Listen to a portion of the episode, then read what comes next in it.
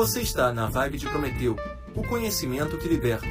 Se você já se sentiu perdido ou deixado para trás pelos avanços tecnológicos ou por desconhecimento, esse podcast é para você. Vamos trazer os mais diversos temas, desde análises e questionamentos até notícias e conhecimentos sobre as tecnologias que estão se popularizando e transformando o mundo. Siga nosso podcast e junte-se a nós. Hoje vamos abordar de Aristóteles a Elon Musk. Este episódio faz uma reflexão da relação entre ócio e produtividade. Você vai ser levado a descobrir como usar o tempo livre para turbinar sua equipe e como o ócio pode estimular a criatividade e a inovação. Este é o desafio. No artigo anterior, Como se tornar um profissional de resultados, onde fizemos a afirmação de que o segredo para isso é que você tem que estar convencido que não gosta de trabalhar, levou a um conflito intrigante instigando as pessoas para o ócio. Para ampliar nossa reflexão e contextualização do que será tratado, vamos começar com o possível conflito, que o Aristóteles teve em suas divagações filosóficas com duas citações dele. O ócio é a falta de propósito, enquanto o trabalho é a busca de um objetivo. E o ócio é a mãe de todos os vícios, mas é também o berço da arte e da criatividade. As duas citações aparentemente apresentam um conflito em relação ao ócio.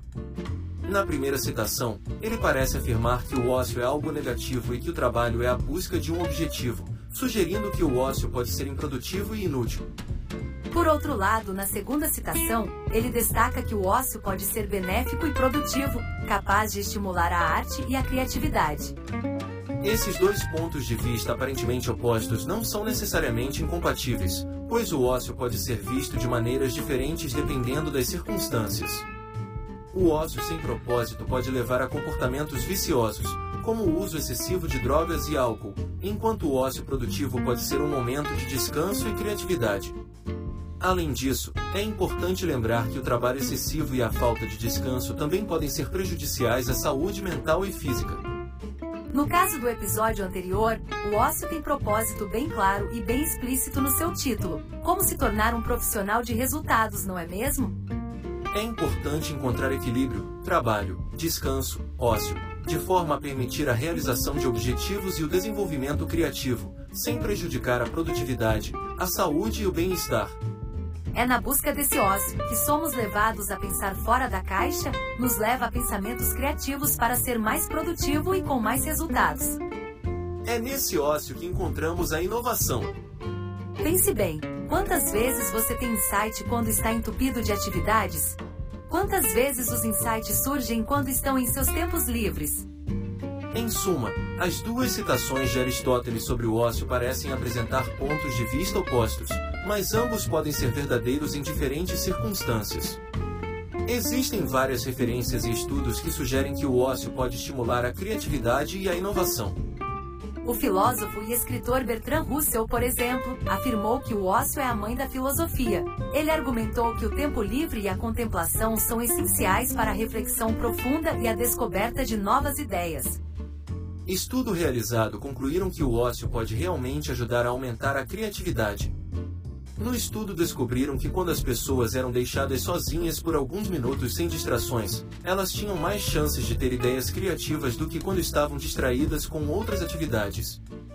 Além disso, muitos empreendedores e líderes empresariais também reconhecem a importância do ócio para a criatividade. Por exemplo, o fundador da Virgin Group, Richard Branson, defende que o tempo livre e a desconexão são essenciais para a criatividade e a inovação. Ele diz que muitas das suas ideias mais inovadoras surgiram quando ele estava relaxado e desfrutando de um momento de ócio. Outro exemplo é do fundador da Tesla e da SpaceX, Elon Musk, ele já afirmou em entrevistas que suas melhores ideias surgem quando ele está descontraído e não está focado em um problema específico. Para Musk, o ócio é uma forma de permitir que o cérebro faça conexões criativas e inesperadas. Já Bill Gates, em suas entrevistas e memórias, compartilhou que muitas de suas ideias para produtos e tecnologias inovadoras surgiram durante momentos de descanso e ócio. Ele acredita que o tempo livre permite que o cérebro relaxe e faça conexões inesperadas, o que pode levar a ideias criativas e soluções para problemas complexos. De forma geral, há muitos exemplos de pessoas bem-sucedidas que valorizam o tempo livre e a desconexão como fonte de inspiração e criatividade. No entanto, é importante lembrar que cada pessoa é diferente e pode encontrar inspiração e criatividade em diferentes situações. Concluindo, é possível perceber que o ócio pode ser visto de diferentes maneiras, como destacado pelo filósofo Aristóteles, e que é importante encontrar equilíbrio, sem prejudicar a produtividade, a saúde e o bem-estar. O ócio pode estimular a criatividade e a inovação, como defendido por Richard Branson e Elon Musk, e há estudos que comprovam isso. Portanto, a reflexão sobre o papel do ócio em nossas vidas é fundamental para desenvolvermos nossa criatividade e alcançarmos resultados mais expressivos. Nos resta saber. Será que você tem dedicado tempo suficiente ao ócio produtivo? Como você tem buscado esse equilíbrio na sua rotina diária? Reflita sobre isso e descubra como turbinar sua vida e de sua equipe com um pouco de tempo livre e criatividade.